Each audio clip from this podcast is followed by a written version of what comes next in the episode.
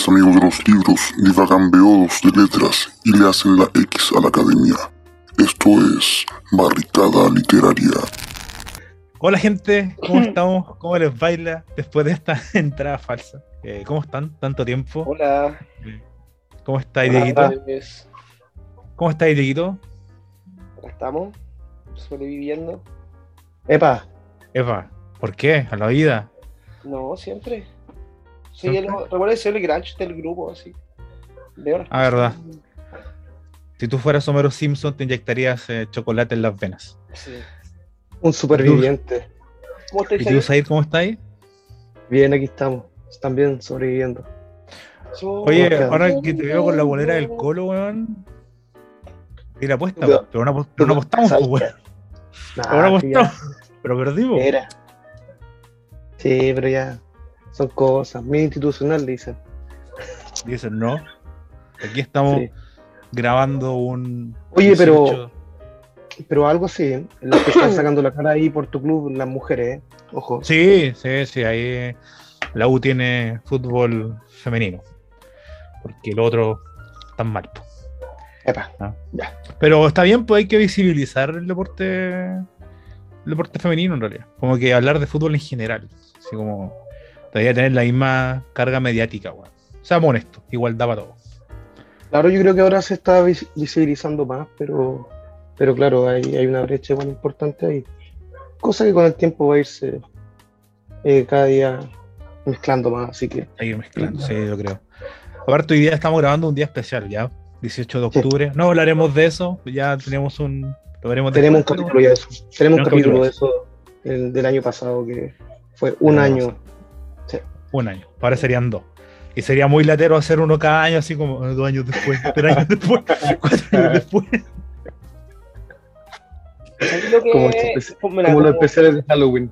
no ha aparecido o, o una novela o cuento o poesía que hable de del 18. De hecho, sí. Hay uno. Pero no lo recomienda nadie. Es el que escribió Ampuero. El último. Es como mala onda, ¿no? Ah, El- parece- el ¿sabes que último- apareció Julieta hablando de los 30 años de mala onda? Decía, Oye, qué mal eso. oye, qué, pa- qué pésimo, por favor. Patético. Pero Oye, ¿qué mal. No, loco, Hasta que- noticia. que eh, parafraseando, yo quería escribir la novela de la gente que lo pasaba bien en dictadura. Como lo. Es, weón, qué chucha, por favor. Y, eh, ¿Quién chucha lo pasó bien en dictadura? Los weones. Eso dice él. el- el- eso, eso, eso, eso, eh, ese tipo, el protagonista mala onda, ¿cuál es el nombre? El protagonista de mala Eh, onda. ¿Ya? Ya, eh, puta, él tiene más vaivenes de, de esta como, puta, ¿cómo se llama esta palabra? Este, eh, El coyote, ¿no? Este clochard, este como weón aristocrático, o weón, weón vividor, un vividor.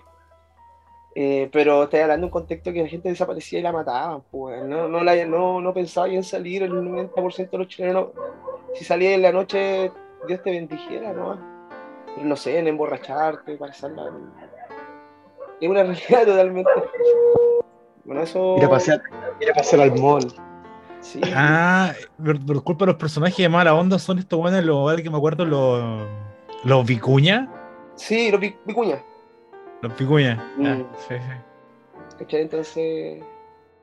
Apareció diciendo eso. ah. ¿Por qué digo esto? Porque apareció. Bueno, apareció hablando Oye, a propósito de los vicuña, 30 las China años. Weón. y, eso. Los 30 años de mala onda y lo están reeditando. Y hay un, relanz- Sí. un lanzamiento ahora. Pero. 30 años. Sí, sí, caché. No, no había dado cuenta. Siguiendo el ejemplo de, mal. de Jan, de Yanna Proboste, me metí a Wikipedia. No tenía idea que Mala Onda es presentado como una. Eh, Bill. ¿Cómo es? ¿Cómo es el alemán? Bill. Bildungsroman, una novela de, De iniciación. de, de formación. Bueno, bueno, No. bueno. ¿Qué se Sí. cree, weón? Se pasó. ¿Qué es? ¿Qué weón así? El libro contiene. Voy a leer. El libro contiene paralelismos y referencias a El Guardián del Trecenteno. Ya, pues, culiao. Ya, pero que es una crítica para enaltecerlo. Para el Estoy tercero hablando uno y de la bajar al otro. pues. mediática. ¿ya? Y ahí te podí. Bueno. De hecho, es como Oye, una, buena introducción para lo que va a hablar hoy día, ¿no? La máquina Sí, eso mismo. mediática de los premios, o la crítica De los premios, de los nombres, de los nombres. Sí, Nombres. ¿Cómo, cómo hablamos de Juan Emar? Un ejemplo, José. ¿Por qué? ¿Qué fue el, el- el gancho que tuvimos para leer a Juan Emar sin haber recibido una sugerencia directa? La, la típica de Neruda, ¿no? Es el Kafka chileno. Es como, ya, Kafka chileno. vamos para allá. Kafka chileno. Los, Puta, weón, paraleli- ¿cómo va a leer esa wea? los paralelismos, hay que, hay que, hay que llevarlo a la similitud de, del contexto No, pero-. Pero además de eso, es como el seudónimo, o sea, de Álvaro. Yáñez Yanchi a Juanemar o Janemar. ¿No? Ya Ted Mair, estoy harto. Es como, es como el, el Festival de Viña, ¿se acuerdan? Que si no me equivoco fue el. Ay, eh, creo que fue el Sergio Freire el que puso el ejemplo de la Mon Laferte. Ah, que cuando se llamaba Montserrat se llamaba Montserrat justamente porque nadie la pescaba, se fue a México, Mon Laferte y pa la rompió. nació el Chocapi. ¿Cachai? Nació Chocaví, que es como ya, puta, Mon Laferte. Nadie quiere a, a Montserrat Bustamante, Mon Laferte sí. Eh, pero sí, pues tiene que ver con lo de ahora. Y de hecho, la parte como de noticias hoy día es como que se va a Eso. ampliar, ¿no? Bien. Porque hablábamos recién de fútbol, del partido del Colo con la U, Hablamos de muchas cosas en cinco minutos. el Colo ganó, pero, pero Zaire, Como siempre, como siempre. como siempre, pero Zaire dijo que el equipo femenino, ¿cierto?, de la U está sacando la cara por la institución. Bacán. Eh, ¿Cacharon que hace unos días se dio el premio Planeta? Sí.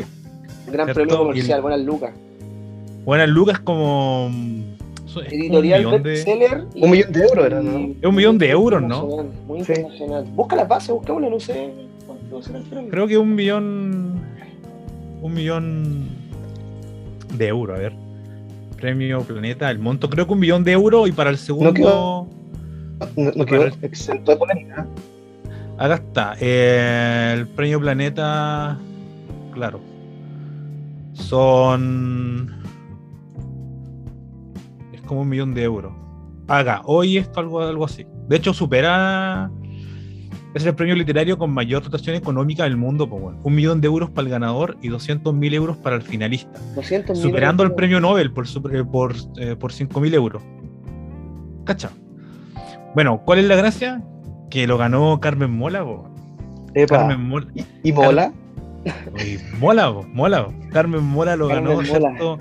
Para quienes no conozcan la obra de, Carne- de Carmen Mola, fue presentada como la crítica, como la Elena Ferrante española. Elena Ferrante La gran voz femenina de, de, España, ¿no? De la novela.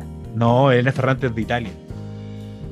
Es de Italia. ¿Cómo? Elena Ferrante, una de las grandes escritoras, ¿cierto? Eh, ¿Cómo se llama? O, o, ¿cierto? Eh, más que escritoras como el, un, un seudónimo utilizado, ¿cierto? Eh, en Italia.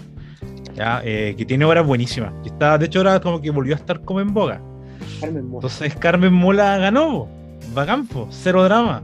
Eh, tiene obras como La novia gitana, La red púrpura, La nena. Y ahora ganó con... em, creo que con La bestia. Pero el punto es que Carmen Mola no existe, po, weón. No, no me estoy hueveando, por favor. Carmen Mola no existe, po. me Carmen. Mola es el seudónimo con el que escribieron Jorge Díaz, Agustín Martínez y Antonio Mercero, pues weón. No, eran tres No huevones. Una máscara. Viejo, no existe. Y tenía hasta una biografía ficticia, po. Carmen Mola era profesora universitaria, que hasta en una entrevista como que se justifica esto, po, weón. Y lo cómico es que no- hay una entrevista que le hacen a Carmen Mola, que creo que es em, escrita, que le dicen como ya, ¿y qué weón estés leyendo? Recomienda. Y recomienda a los tres huevones, weón. Viejo, Juego de pero máscara. Bien inteligente. la- las máscaras, po, weón. Un juego de máscara. Oye, No fue editada por, fue por Alfaguara. Bueno, Es por sí, Alfaguara, po. Ah, bo. Lo ganó con, ahora ganó con la, con la bestia. Eh, pero ah, Carmen Mola, ya, vamos a decir, Jorge Díaz, Agustín Martínez y Antonio Santos Mercero son editados por Alfaguara. ¿Y dónde quedó la embarrada? Fue que Paloma Sánchez Garnica quedó en segundo lugar. con una novela que metí en carto que se llama El último día en Berlín. Y ahí salió como el show de. ¿Qué, qué onda? Pues como que nada que ver. po. Mira, Entonces yo- a, a- eso- a- a eso quería llevar. Acá mi pregunta, o, o- o a mí me nace de éticamente, porque acá claramente el objetivo se subentiende que es las lucas, weón. si vaya a participar con tres tipos al premio Planeta, que sabéis que el premio que más lucas entrega, dicho llanamente vaya a ganar plata, entonces es un proyecto para eso. Es Y ahí, fue va, y ahí va, mi- no sé si una pregunta o más bien una reflexión, una éticamente correcto. No creo, no creo que sea una, algo que entre ahí en cuestión. Si quieres hacerlo, lo puedes hacer. Yo creo que desvela también un poco como lo falso del mundo del arte. No sé si lo falso, pero lo, lo, lo endeble, ¿no? lo frágil. ¿no? No, no, no. Ya. Creo que Eso, eso, eso desvela. Porque podrían haber llevado eso hasta el fondo los, eh, Carmen Mola, ¿no? que son estos tres, estos tres españoles o no. Pero a, a lo que iba primero, de lo éticamente correcto, no creo que sea una cuestión ética o no ética, sino de. Lo Pero lleva una maldad, lleva una maldad. ¿no? Eh, Lleva una maldad Es un, cuento. Me hace, hace acordar a Patricia Highsmith, me hace acordar a Joel Dicker, ¿o no? Con eso de Harvey, Harvey Quinn, todo eso como novelas modernas de, de caja, la que te contaba, weón, que es el mundo deslumbrante de la se- serie Hatsbeth, que es muy parecido a esto, weón. eh, Harriet Burden, pedazo de personaje. Es como el mundo del arte, ¿no? Máscaras. Yo, ¿sabes qué? Me acordé del, del cuento que leímos en la universidad, el, Bueno.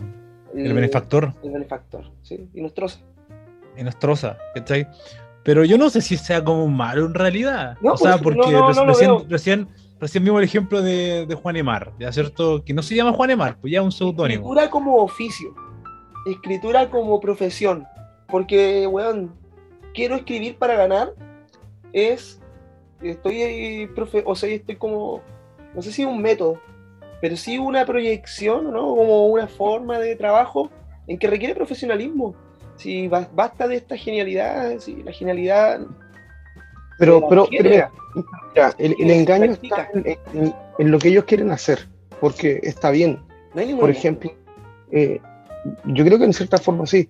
Por Está ejemplo, eh, si, si hablamos de eso, por ejemplo, Virginia Woolf, ¿cachai? Que, que para escribir en, en- cierto de sus libros eh, ta- también genera algo así como suplantación, no lo voy a decir del mismo nivel, pero ponte tú, en, en- en- en Orlando o, o- o en Fluch, donde claramente es como un perro, así. Eh, eh, meterse en la mente de un perro o meterse en la mente de un hombre siendo mujer eh, está bien como ejercicio literario. Ya intentar ganar un premio haciéndote pasar por una escritora mujer, porque no, es, no son mujeres, yo creo que algo por lo menos turbio hay en eso. Porque, ¿por qué hacerlo? Para que, no sé. Pero, pero yo, yo creo que va como más allá, por ejemplo, del, del caso de, de como de, ya, de Virginia Woolf, ¿cierto? De, de que el perro hable, o eh, personaje. Unamuno, o Unamuno, que son personajes, El pero, personaje. Pero, pero, que por ejemplo- de la novela de ellos, porque por ejemplo, yo estuve eh, averiguando y claro, eh, ha- hay un personaje súper importante como en, en- en- esta, en esta escritura de, de estos tipos que creen incluso una como eh, es novela negra, yo no la he leído, por eso digo, pero según lo que, lo que estuve viendo eh, es de novela negra y en esta novela negra que se ha vendido bastante porque es una serie de novela negra em, tienen, tienen a la protagonista que, que también es una mina y que, y que claro, eh, representa como lo que queremos de reflejar de, de la feminidad.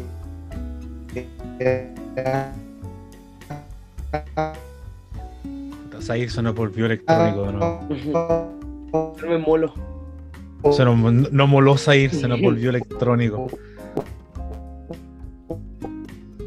Bueno, mientras Zair vuelve a conectarse, que se nos volvió electrónico, eh, pero yo creo que va como más allá del, del, ¿De ser un personaje? del personaje, porque yo pienso, mira, el, el- el gran caso del- es Fernando Pessoa. Bueno, Fernando Pessoa tiene una cachada de heterónimos, pues. Y no, y no se le no se le critica el. el ¿cómo se llama? el. Eh, lo que escribe, po, porque ya pucha Fernando Pessoa es bacán, etc. En este caso, eh, lo de la Carmen Bola, pucha, Don, pues yo le veo como lo malo, po, weón. Yo creo que Oh. quizás el gran problema es, es que quizás no estábamos tan acostumbrados en este Eso. último tiempo a que se. ¿Cómo se llama? como viera el mundo artístico, ¿no? Puede ser como Claro, que, a, a que se removiera y que se utilizaran eh, seudónimos, y sobre todo seudónimos, como dijeron acá, en la escritura colectiva. po. Porque yo pienso, ya, el libro escrito por más de una persona, ya pienso en Bolaños con Porta, pero sale Bolaño y Porta. Pienso en Kerouac y Burroughs, sale Kerouac y Burroughs. Pero acá es como crear un ente eh, de tres. Entonces es, como. Un cowork. de moda que está en eso. ¿no? Un- como lluvia de ideas. Me imagino algo así, ¿o no? Sí. Claro, No lo veo tan complicado, de verdad, como procedimiento, no es complicado. no lo veo, No. ¿cierto? Yo tampoco. No lo, no lo veo como algo. novedoso, eh, también eh, puede llamar a nuevos, nuevos trucos, ¿no? A nuevas cajas. de- de Es que puede, puede llamar y me quedo con una, una parte de la entrevista que hacen acá que es como em, que dice lo importante es la novela, no quien lo haya escrito. Sí, ¿Qué, qué más da que sea una mujer guapa, leo textualmente?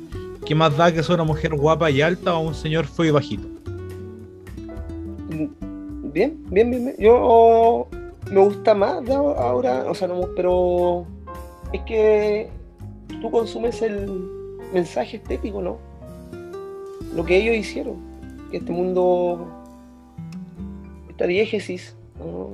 Tú eso consumes, lo que inventan, y ahí lo criticáis según los parámetros que uno puede tener, bueno o malo, gusto y no.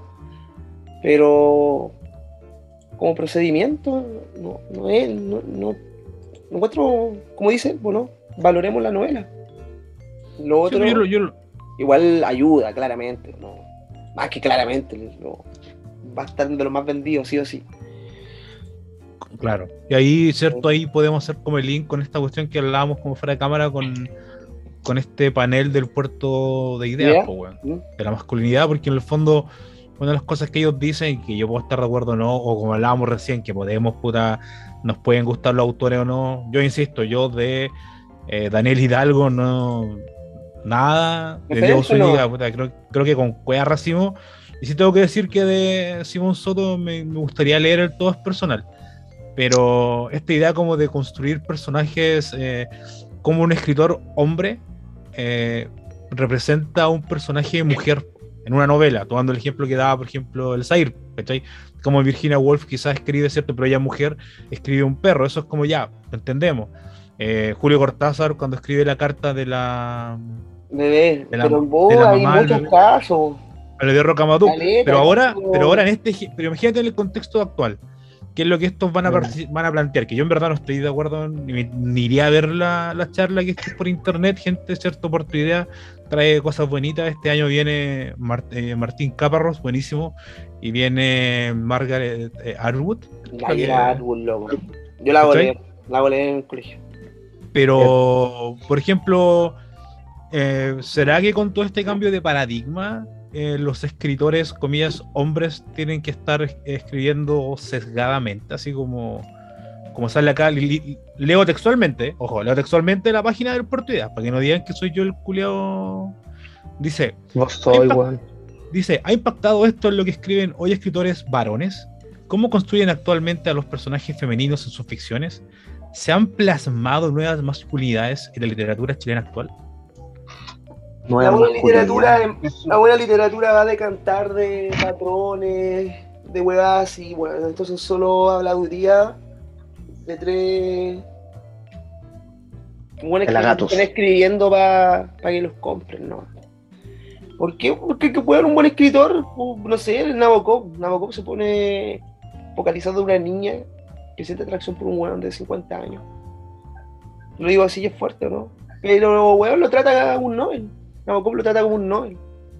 Me refiero al talento y todo eso. Entonces, ni siquiera tienes que pasar por una como, como característica el contexto, si eres un, un buen artista, yo creo que tienes la sensibilidad de poder captar las cosas. Un buen tratamiento, una vuelta de tuerca como buen artista y puta, creáis algo acá. Bueno.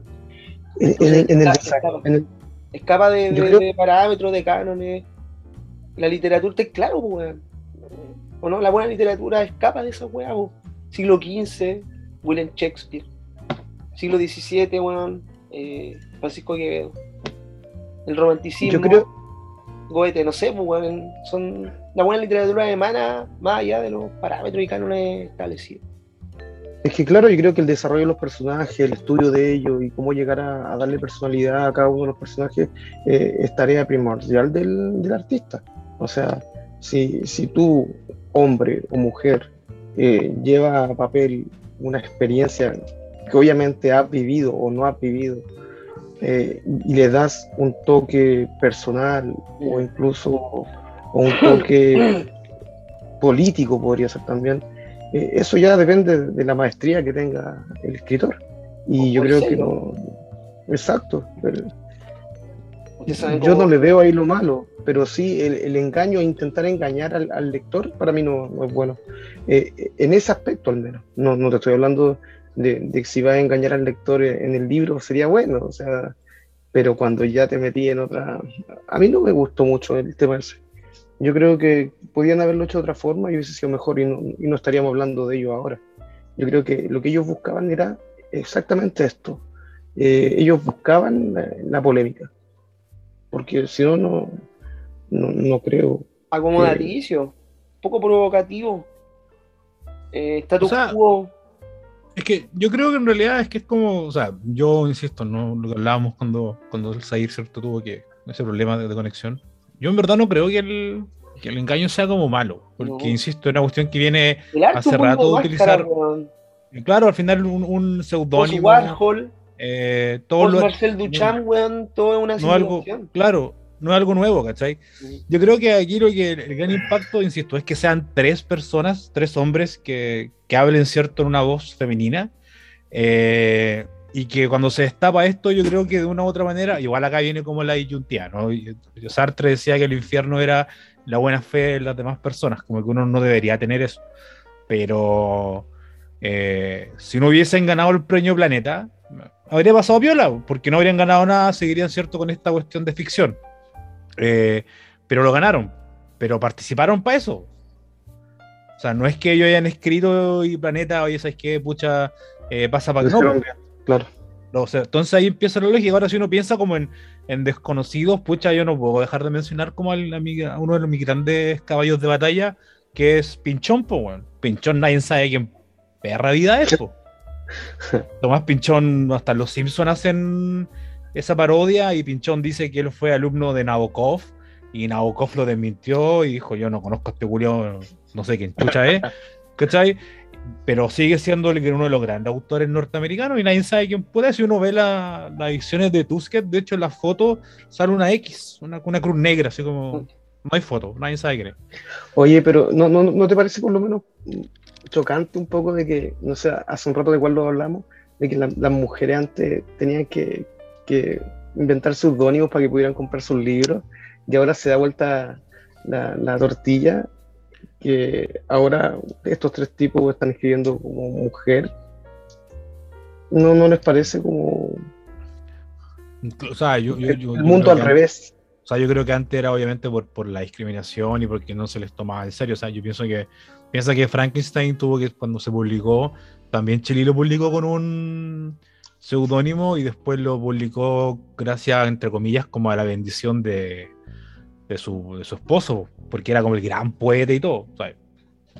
ahora, viéndolo el día de hoy como el contexto, pucha, igual yo creo que es como, como que acepta varias lecturas lo que estos tipos hicieron quizás provocar, quizás se le ocurrió, porque uno dice, y ahí va el punto, que si uno hace el, elige un seudónimo o el nombre, ¿cierto? Que al final el nombre hace la identidad de uno en el sentido de el primer contacto, o sea, nosotros como podcast es barricada literaria, no nos llamamos, no sé, po, eh, Octubre 18 o Anagrama Lovers, ¿cachai? El nombre es como la primera carta de presentación.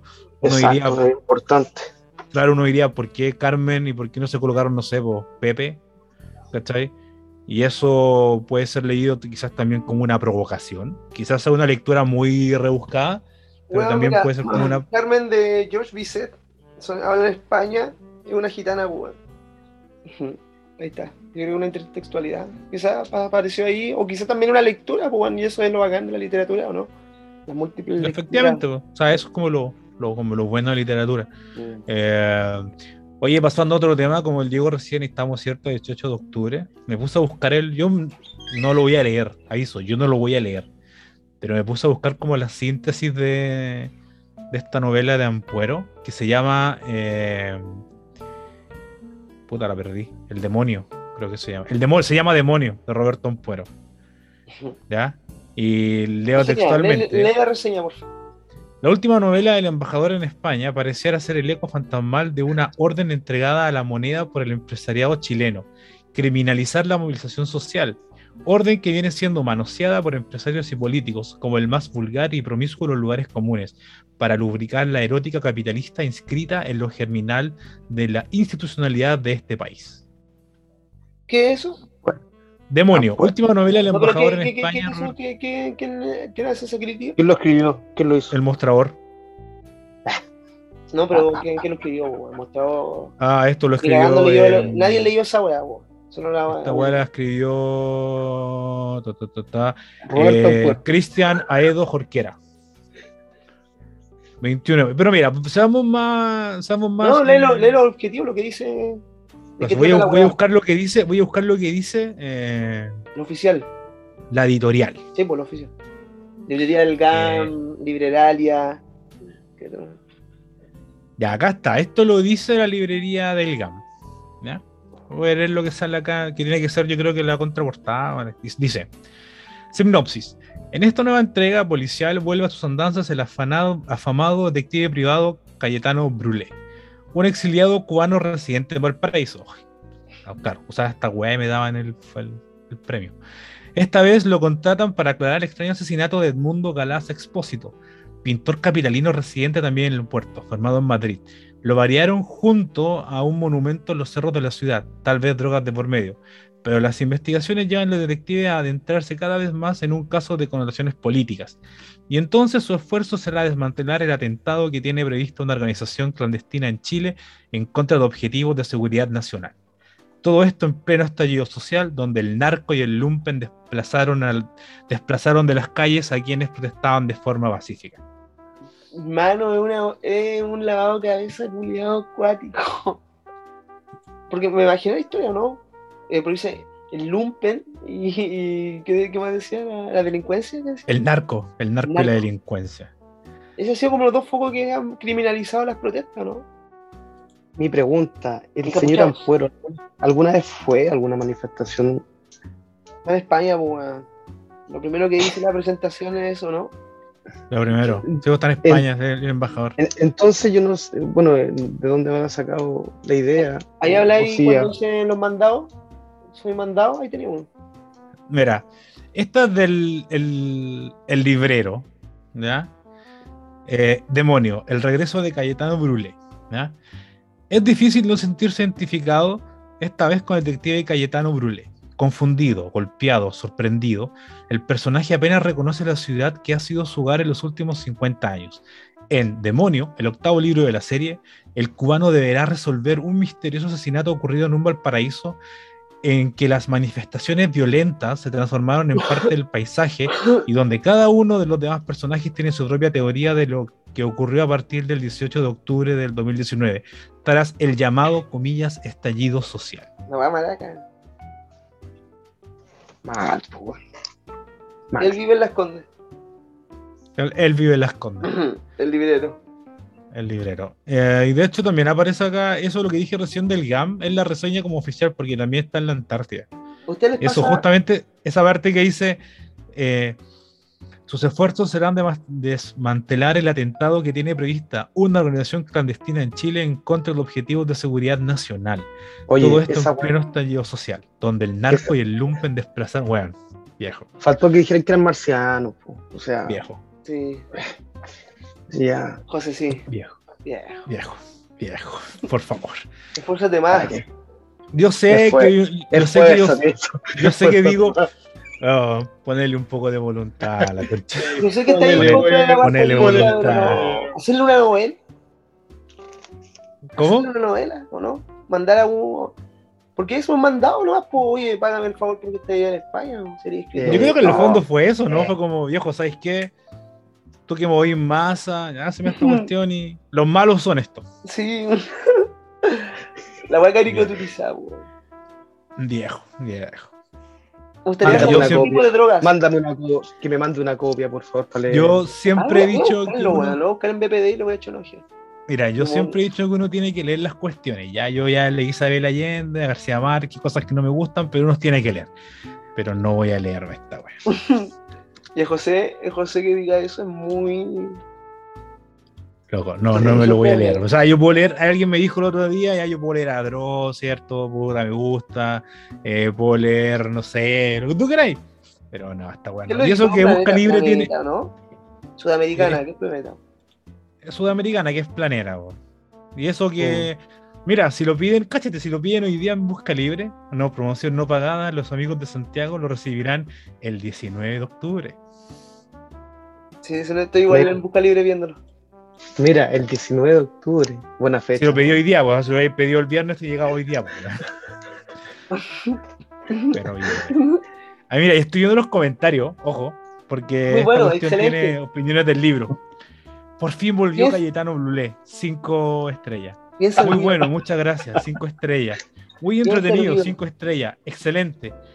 Increíble, no te deja cerrar el libro, muy bueno, se recomienda totalmente, cinco estrellas, bueno. Ah, Puros bots. Oye, Mira. pero eh, expláyense un poco, pues, amigos que están ahí comentando. ¿Qué tal? Excelente. Bueno, Ya, mira, este no lo entiendo, porque dice, voy a leerlo, de una persona que se llama, para los que busquen, fue escrito el domingo 9 de junio del 2021. Dice, novela, tiene cinco estrellas, novela sin buans trama, descripciones de logres acertada y poética. Eh, Comentario al pedo a Llanos. eh, no, no entiendo. Excelente. Eh, fue para regalo, a la persona le gustó. Excelente de nuevo. Este es el más largo, que dice, me pareció que no está al nivel de los anteriores libros del autor. Tal vez las disquisiciones sobre la situación política del país pudieron haber sido un volumen separado, en su propio mérito. Ya. Serial. Serial. Todo esto a raíz de la pregunta del comentario del Diego que no se haya escrito nada en el crítica, social. no, es que eh, yo creo que esas novelas Mama. o las temáticas del estallido vienen después, es muy temprano. Mira, mira. pa- Roberto Ampuero entrega una de las peores obras literarias de Chile.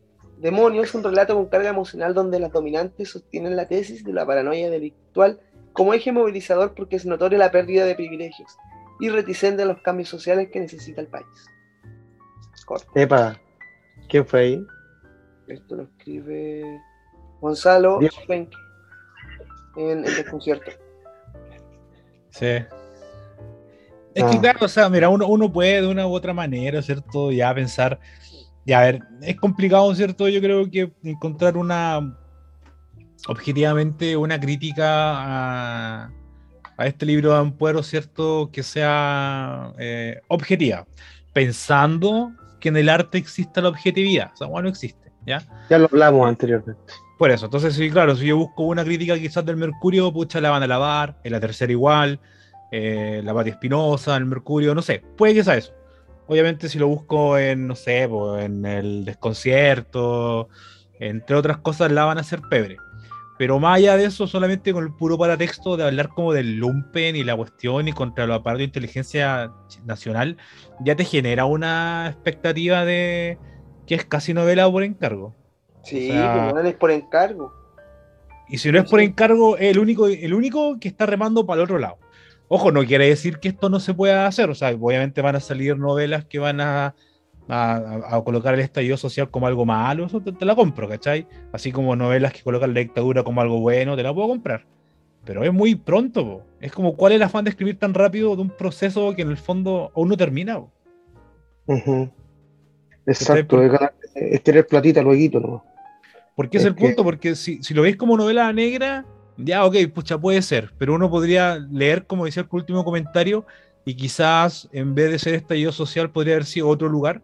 Entonces hay que ver si es que el contexto de verdad inf- influye con la trama, o perfectamente podría haber sido, no sé, en Francia el 2021, en España el 2015, ver eso. Si, si influye, ya, puede que tenga una razón, pero si en verdad no influye lo colocó netamente por colocar, mal po. Porque cuando uno toma como una, si uno lee novelas como históricas, que esto no es el caso, siempre es después de que pasó. po. O sea, yo no podría escribir ahora una novela sobre el estallido tan- social no si tan todavía está en calentito. proceso. Sí, está calentito, todavía, no, todavía falta por, por recorrer. Así que ya saben, recomendación para no leer, demonio. Y si la leen, por favor, escriban, por favor, escriban un correo. Lean demonio. O, si, o, o- o al contrario, si lo leen, por favor, mensaje. su opinión. eh, su opinión, más de dos líneas, por favor, se lo agradecemos para poder conversar. ya, eh, porque hasta ahora lo de Busca Libre, la mayoría era excelente, excelente, excelente. Para que sepamos que no es un bot. Efectivamente, para que sepamos que no es un bot. Dieguito, pasando al otro tema. Usted va a hablar de algo que me dejó bien intrigado. Epa, Porque se entregó algo la semana pasada, pues. La semana se movió. Como todos los años, en la semana de octubre, segunda semana de octubre, ¿no? Sí. Sí. Eh, se entrega el premio Nobel de Literatura, ¿cierto? Y eh, salió un, ¿cómo se llama nuestro amigo? Eh, Abdul Sarak Gurnao, ¿no? Sarak Sí. Gurnao, Sí. ¿cierto? Un, mari- no, es un de Martinica, ¿o ¿no? Creo que es Martinica. Una cosa así. Bueno, es un, colo- un tipo col- colonia de Inglaterra que se inscribe ahí en el postcolonialismo. La Un tipo que yo- muy parecido, ¿Mm? muy parecido a, a Tom Jones, pero un poco más moreno. Es no, tan sano. no, no. bueno, eh, a ver, ¿cuál era la pregunta que a mí eh, me nacía con esto? Es que es un tipo que también no es muy como conocido, ¿no? No, hay que decirlo, tampoco era. eh, o, o en este lado del mundo no es. O. Y, y estoy, estoy incluyendo más esfera para poder justificarme, porque es absoluta la cosa que digo. Tampoco en la revista de especialización aparece, quizás es nombrado, pero no. No. No tiene, eh, Diego, no tiene nada de, de, de- de extremista lo que estás diciendo, porque hace exactamente 7 horas recién se avisó que Salamandra va a publicar por primera vez en español la obra de. Sarah Gurna. Recién. Ya, entonces. eh, bien. ¿A qué voy? Que el premio Nobel, eh, y ahí esa es la, la cuestionante que me sale, no representa para nada la literatura actual. Y es el gran premio. El gran premio a entregar, ¿no? Por favor, dame un nombre de, del Nobel. Kazuo Ishiguro, sin más lejos. Uno de mis favoritos. Nabokov también, ¿o no? Nabokov también es Nobel. Eh, sí, por supuesto. Sí, 50 y Creo. algo. La Gabriela Mistral, Pablo Neruda, eh, este fachito peruano, pero que en la raja, el Mario Vargas Llosa. Que también él. A ver, y acá vo- voy a agarrarme un poco de, de Mario Vargas Llosa porque al principio fue un muy buen escritor, después escribió pura mierda. Eh, disculpa, corrección, corrección. Nabokov nunca ganó el Nobel. Bueno. Lo, lo- lo sentí como no. eh. Ya, la cosa es que. Se lo merecía, pues, weón. Puta calidad. Ya hablamos de lo que es lo y que no. Bueno, es que eh, el premio Nobel no entrega, no entrega o no responde a la literatura actual o la literatura del momento. Y investigando y conversando por ahí, buscando la razón del por qué, es porque sigue estructuras jerárquicas casi monárquicas, estamos hablando de 200 años de antigüedad, y que siguen prevaleciendo, ¿no? Son 18 miembros eh, vitalicio, es decir, hay, tipos de 80 años, como la última creo que fue una del 2012, que es la primera miembro, ya que también son escritores. eh, entonces es un sistema anacrónico de elección de eh, escritura, ¿o no? Y no, no ve, no ve, yo creo que veo, o sea, no visualizo, creo que, y es bueno un poco esto, para los que leemos, que existan ahora otros focos de premio, ¿no? Hablando del planeta, puede que el Nobel se deje de, canonizar y, y aparezcan otros focos de premio que sean tan importantes, porque mira, la Academia Sueca lo que hace es preservar los valores de la lengua sueca.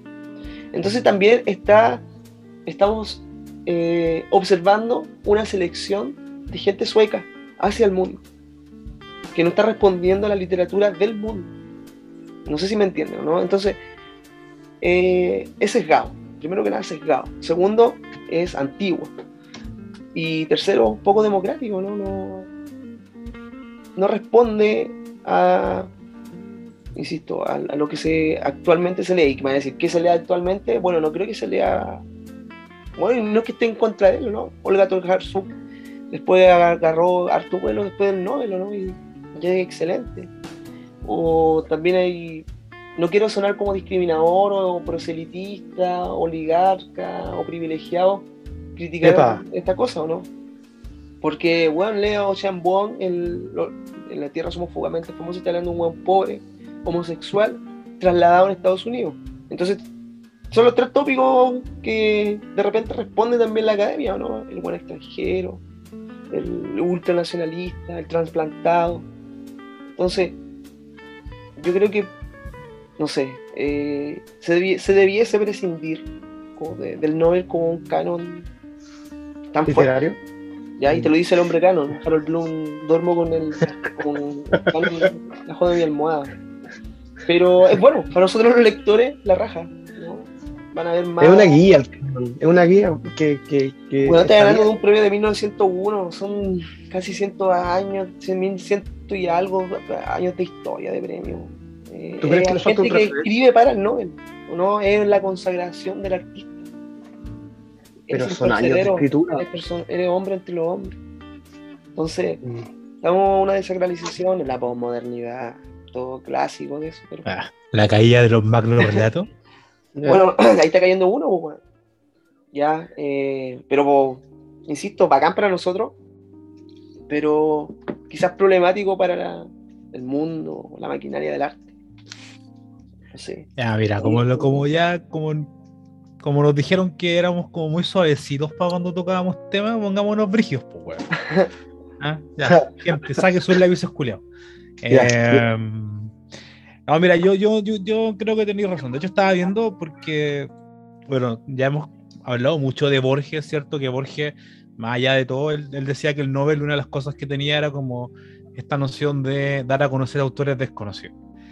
Y cuando mientras estaba hablando me puse a revisar en, la, en, la- en Google Scholar, gente, cuando vaya a buscar cosas para hacer trabajos, Google Scholar, eh, y coloqué el nombre de Abdul Sarak Burna y me aparecen 113 resultados, pues, weón. ¿Cachai? 113 en el Google Scholar. Estamos hablando de, de artículos, digamos, que se centran en él, pues no quiero solamente lo nombres.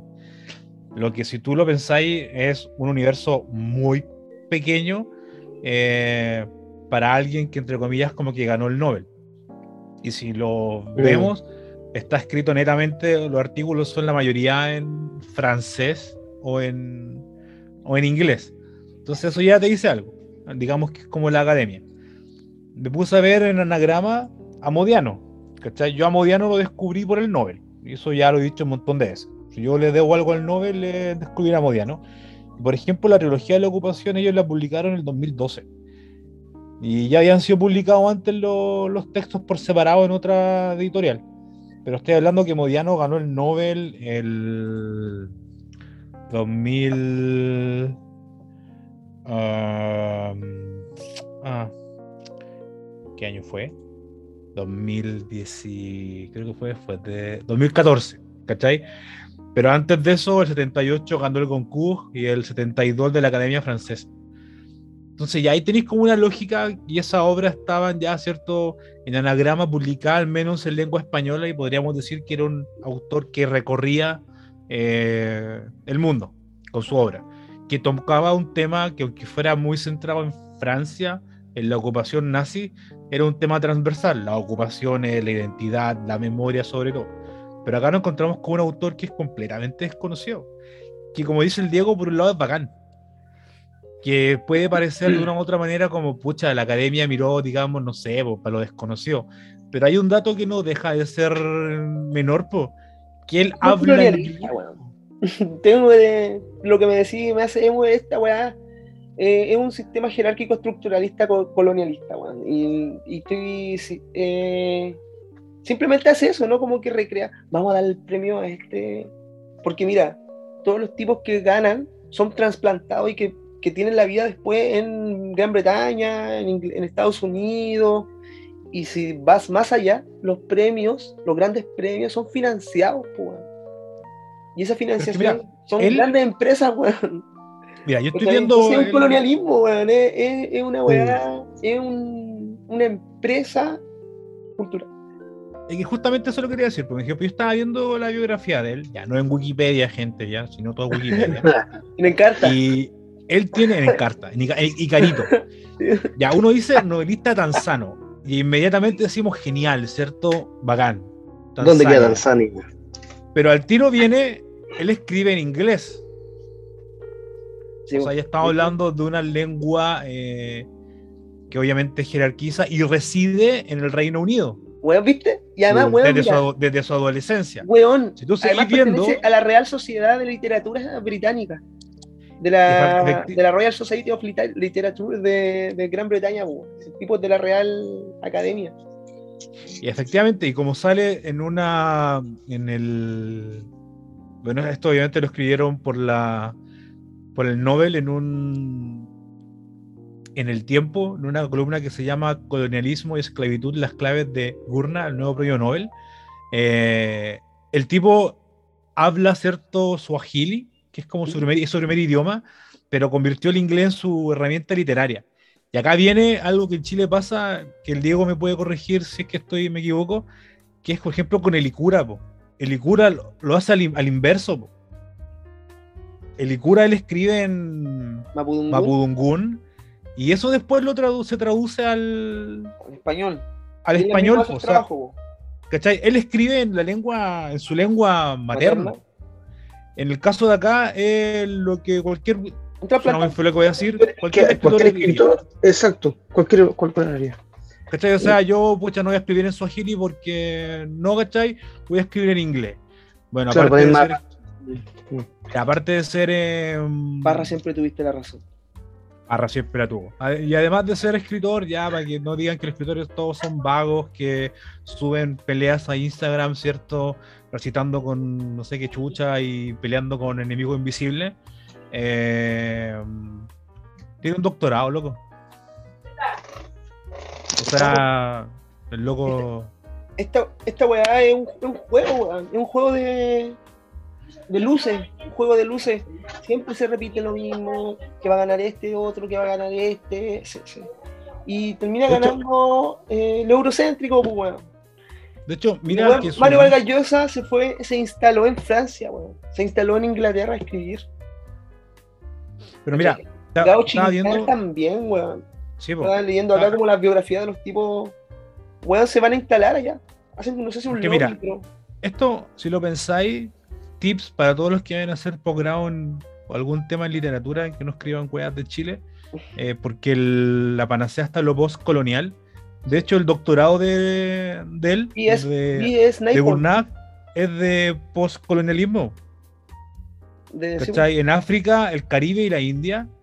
Y hay una relación que es re interesante en esta idea de que él, por ejemplo, eh, supervisa investigaciones y él investiga sobre. Cáchate la, la directriz completa. Rushdie, el escritor de los versos satánicos, sí. que tuvo que irse porque su cabeza tiene precio. Naipaul, creo que se pronuncia así, que también fue es premio Nobel. Eh, Naguib Mahfouz, Mahfouz, también africano. Mahfouz, ¿cachai? Moisés, también Entonces, africano. con esa lógica, eh, como dice el Diego, al final. Africana, sudafricana. Puras colonias, pues, Mira, es el árabe.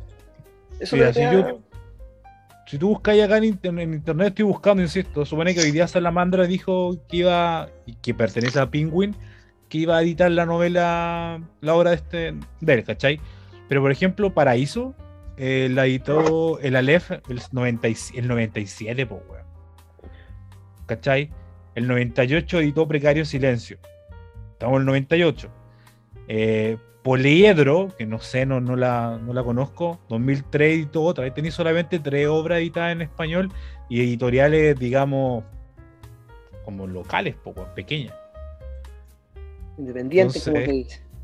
¿Cómo? Claro, como, como independiente. Entonces ahí uno queda como, como, como una lógica. Y de hecho, si uno si veía el tema, por ejemplo, de Paraíso, por lo que estaba viendo, que fue nominada al Booker Prize, es la cuarta novela y el tema gira alrededor de.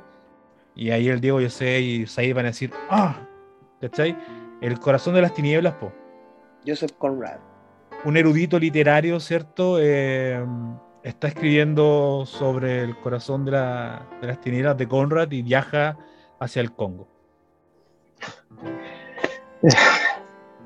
algo que ya se ha visto.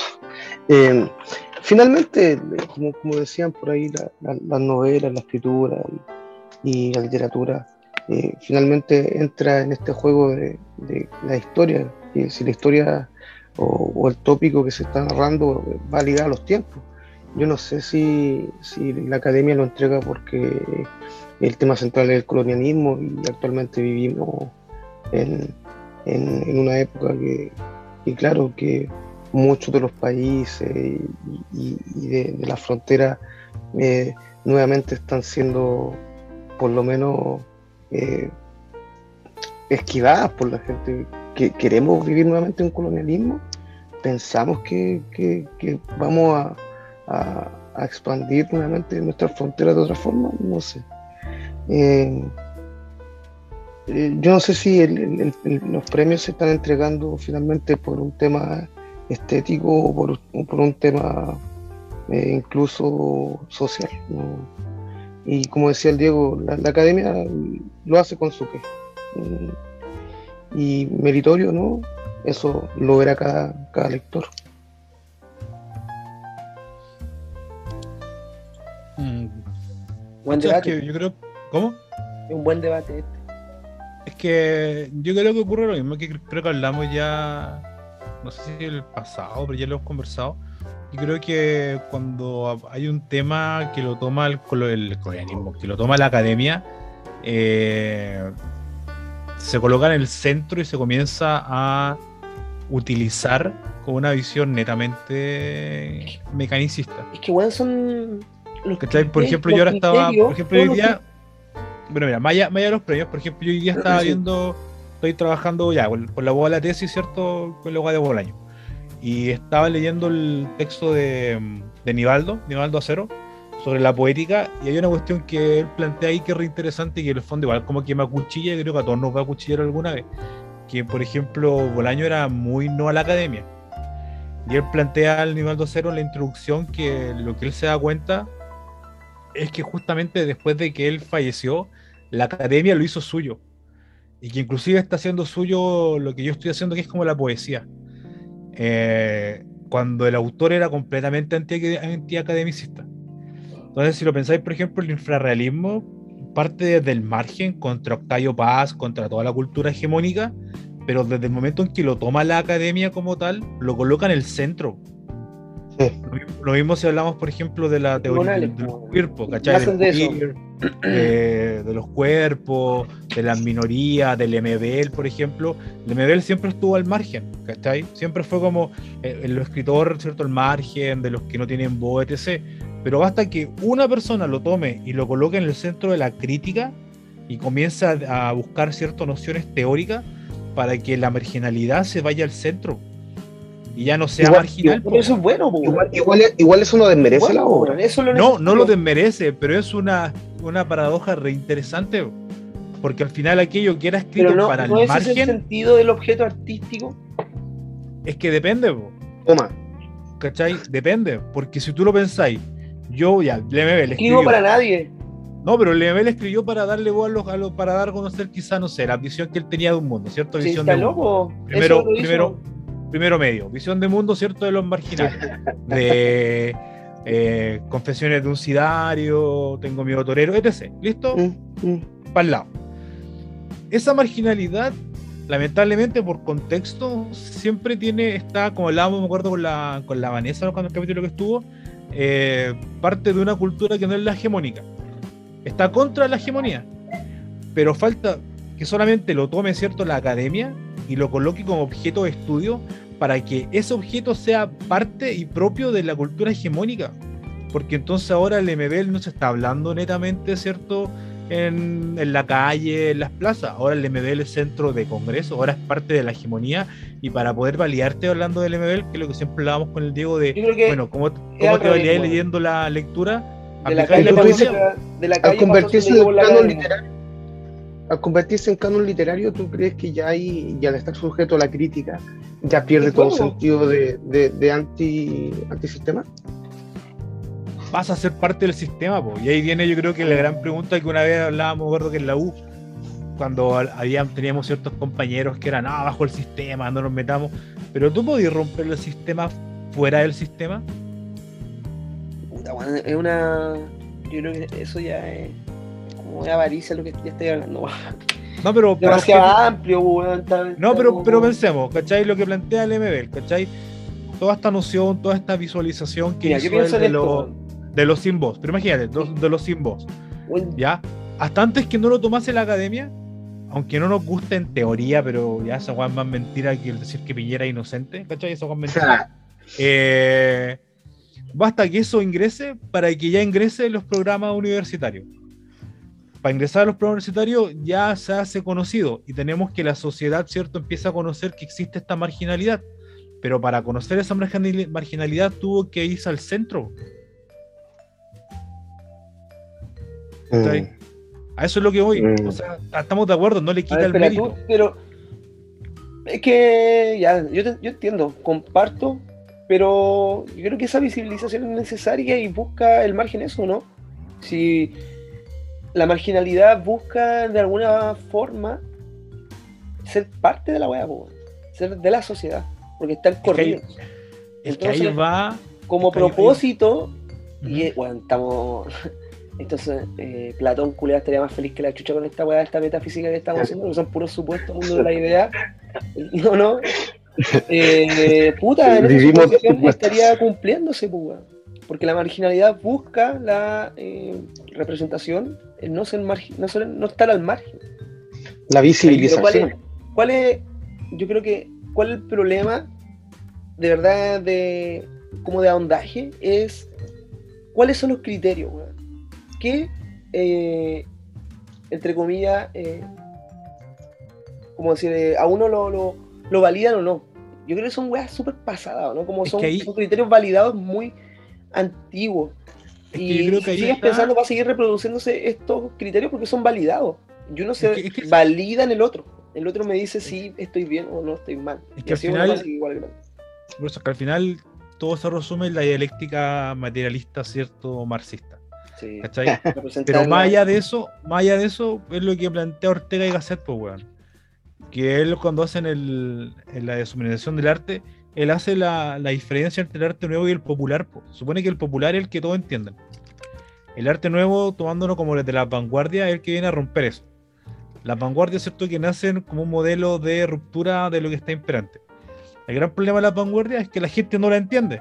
Pensemos en el contexto. Pensemos en Duchamp, pensemos... Cuando, leí, cuando ustedes leyeron, y yo leí Aymar. primera vez Juan y Mar, weón, quedamos Mm. para la cagada porque no lo entendíamos. Era como, weón, qué chucha, cómo me está hablando de... Mira, de lo mismo con Droguet, weón. En, en una ¿Cómo? parte de Droguet. Eh, cierta parte de Droguet también me ha pasado. Ya, pero ¿cachai? eso es lo que genera. Y lo que plantea eh, Ortega es que lo que ellos no buscan, no buscan la popularidad, pues ellos buscan romper eso. El problema es que como van contra la, contra la cultura imperante, clase alta, como queráis llamarlo, basta que uno Dominante. de ellos, dominante, basta que uno de ellos lo comprenda para que se masifique y se convierta en lo que comillas juraron destruir. po. Y desde un punto de vista histórico, todos los movimientos son iguales, van contra la corriente, excepto uno. Hay un solo movimiento que no logró eso, o sea, que, que- que ingresó, mejor dicho, al, al, al canon artístico con el beneplácito de la sociedad, que fue el romanticismo. po. Pero es porque el romanticismo justamente estaba cansado, o sea, perdón, la sociedad justamente estaba cansada del neoclásico, po, de la razón por sobre todo, etc. Y si tú pensáis la validación del día de hoy, eh, desde la academia es justamente desde la razón, pues, weón. Mm. ¿Cachai? Entonces, yo puedo hacer una, un, puedo escribir, no sé, desde la cárcel, me las puedo dar de poeta de Instagram, eh, lo que vos queráis, ¿cierto? Y pelear contra medio mundo. Eh, y digo, no, yo estoy en contra de todos, pero si nos analizamos objetivamente y nos vamos al, al sujeto y a la obra, mejor dicho, es lo mismo que la otra persona, pues, weón. Basta que entrís, para. Es parte del juego, además.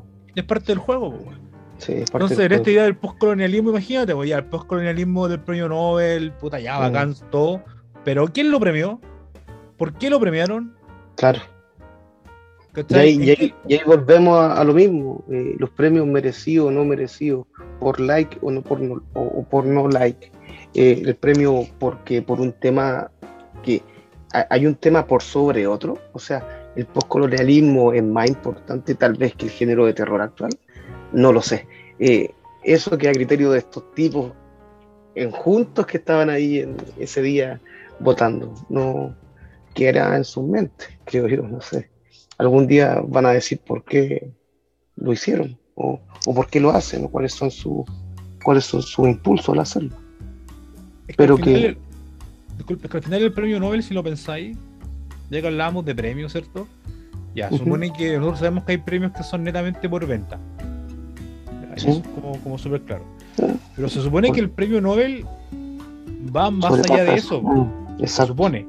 ¿Cachai? Que por eso ya no, eh, no siempre reconoce No, como autores como autores desconocidos, ya te sé, ¿cierto? Que tienen como un discurso y una propuesta.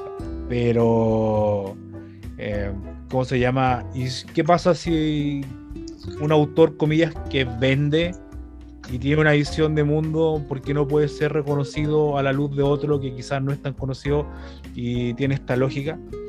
Dejando, Exacto. dejando de lado el caso de Murakami, que en verdad ya a mí me gusta y todo, pero yo encuentro que Murakami no es material para el Nobel, o sea, objetivamente yo encuentro que no lo tiene, pero que nunca me voy a, pasar la bala que tengo atravesada, por ejemplo, Philip Roth, o Paul Auster. Paul Auster son, y Philip Roth son autores, bueno, ya murió Roth, nunca se ha dado el Nobel, creo, de forma póstuma, pero eh, Paul Auster está vivo, y el Diego conversamos el otro día con esta novela 4321 la obra completa de Paul Auster es netamente universal. Yo podría hablar de una narrativa universal que toque temas como la memoria, que es por lo que premiaron a Modiano. Oye, weá, Ahí le diste, como ahí le diste, José. el- La universalidad de la literatura. Sí, pues weón. Por eso es tan obsoleto el Nobel. Exacto, ahí le diste. Es obsoleto, weón. Es una weá que despertemos. No. Es fome, pero es así, ¿no? Sí, pues el, el- el espíritu se eleva más allá de las naciones, pues. Sí. No sé, pues weón. William Shakespeare para mí es un ejemplo más claro donde, weón.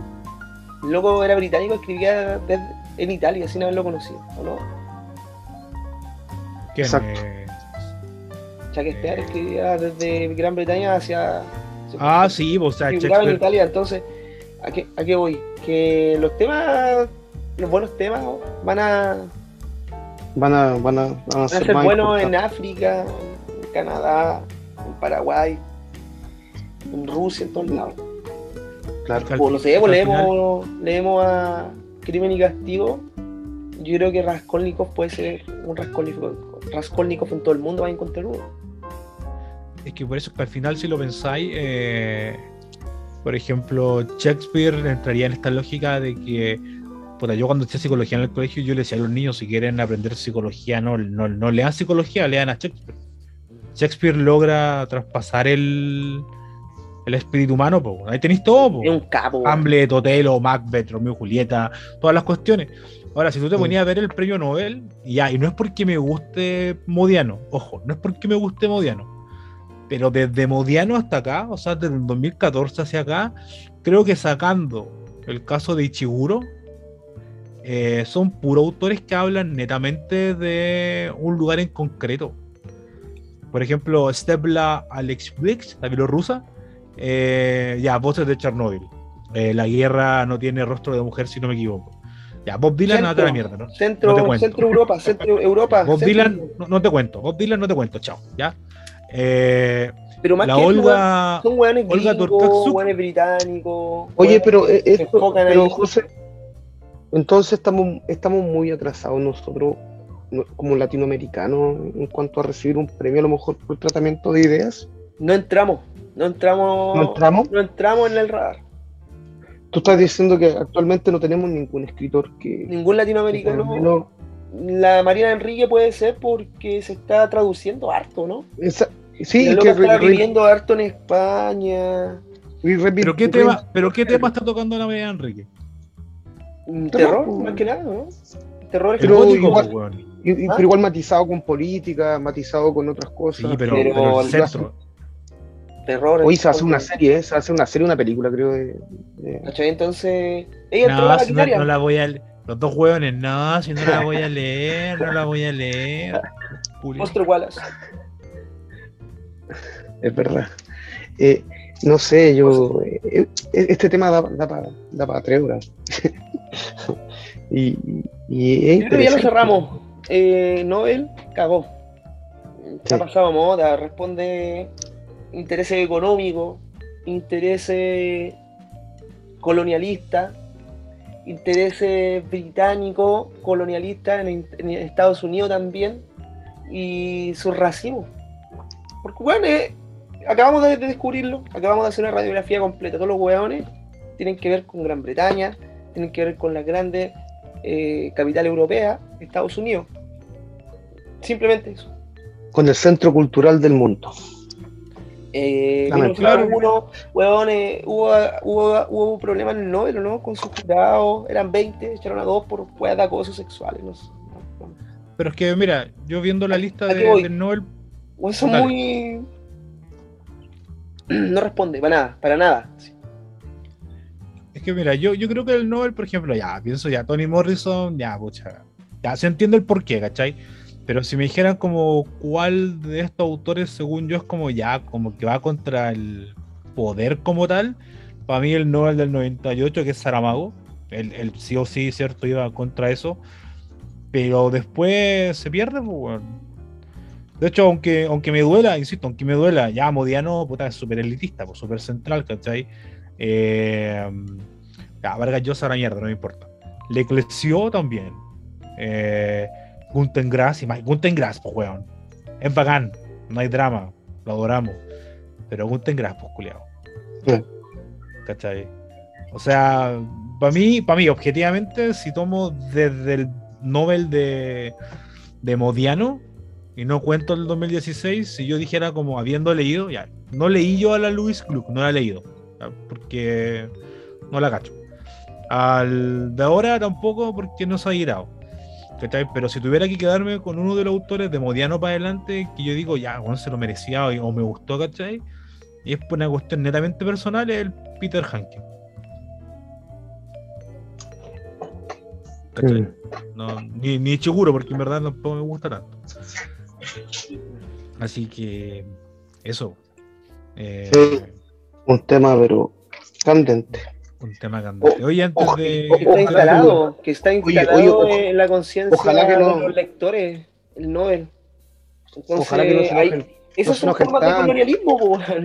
¿o no? Oye, sí, ojalá- ojalá- Oye, ojalá no se enojen tanto, weón. Ojalá no se enojen tanto. Ojalá no se enojen de tanto. cristal, sí. Generación de cristal, no se Sí, enojen. oye, si weón. la cuestión del, de los Bookstagrammer ya tampoco era para tanto, y son No 40. era para tanto, pues, no sé. se estuvieron tocados, ya, si igual somos Bookstagrammer, ya. Y porfa, si a alguien le gusta, insisto, si a alguien le gusta Roberto Ampuero, bacán, ¿cachai? Y si alguien leyó Escriban. Demonio, de verdad, por favor envíenos la, su opinión, pero argumentada en más de dos líneas, para cachar. Hagan y, y quizás lo terminamos leyendo, pero 16 lucas, libro. Caro. sí, po. y es más, si llegamos a los mil seguidores, hacemos un club de lectura de Demonio, los tres. Oh, mira. Sí, si llegamos a los, ya, hagamos eso, si llegamos a los mil seguidores de aquí Uno, uno. antes de fin de año, eh, nos leemos ¿Cuántas los páginas tres. tiene? ¿Cuántas páginas tiene? 400 y algo, creo. A ver, te voy a Oh, igual tiene harta. ¿eh? Oye, el, el relleno que tiene que tener ese. Pero doble espaciado, dijo el pesado. Eh, 424. ¿Qué tal? Hagamos algo.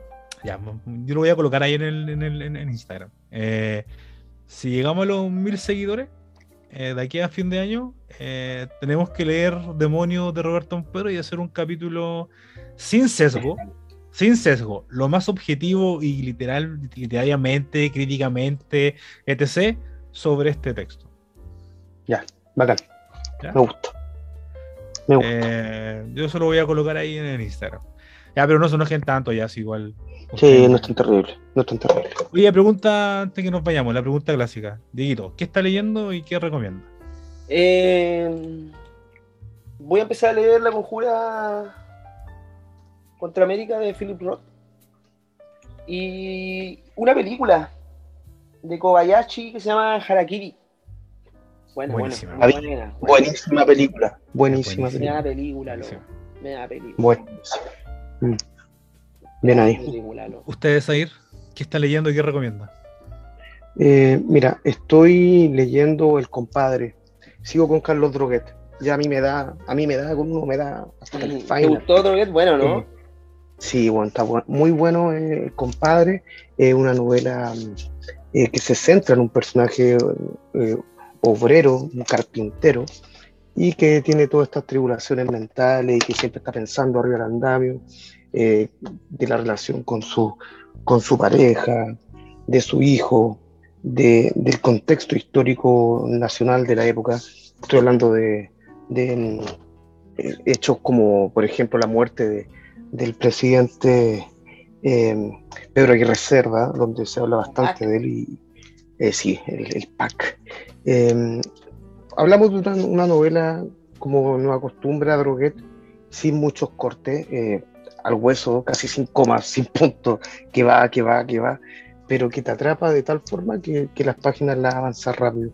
Eh, pucha, Droguet, fijo, ahí el- el- estamos leyendo todo de Droguet, pero porque un, escritor bueno se repite, es como los caballos, caballo que gana se repite y, Se y como se repite, eh, recomendadísimo. Eh, estoy leyéndolo y además lo recomiendo, ojalá que lo pudieran leer.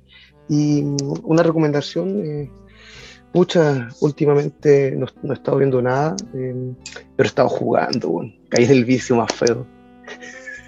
Eh, pero eh, ahí, a ver, para la próxima voy a recomendar algo diferente, pero estamos leyendo eso.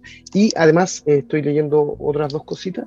Eh, cada- en la noche siempre, continuando con la lectura del Quijote, pero el Quijote edición regalada por el hombre de acá abajo. No estoy hablando de Satanás, sino que hablo de lo más parecido a Satanás, que es el, el José.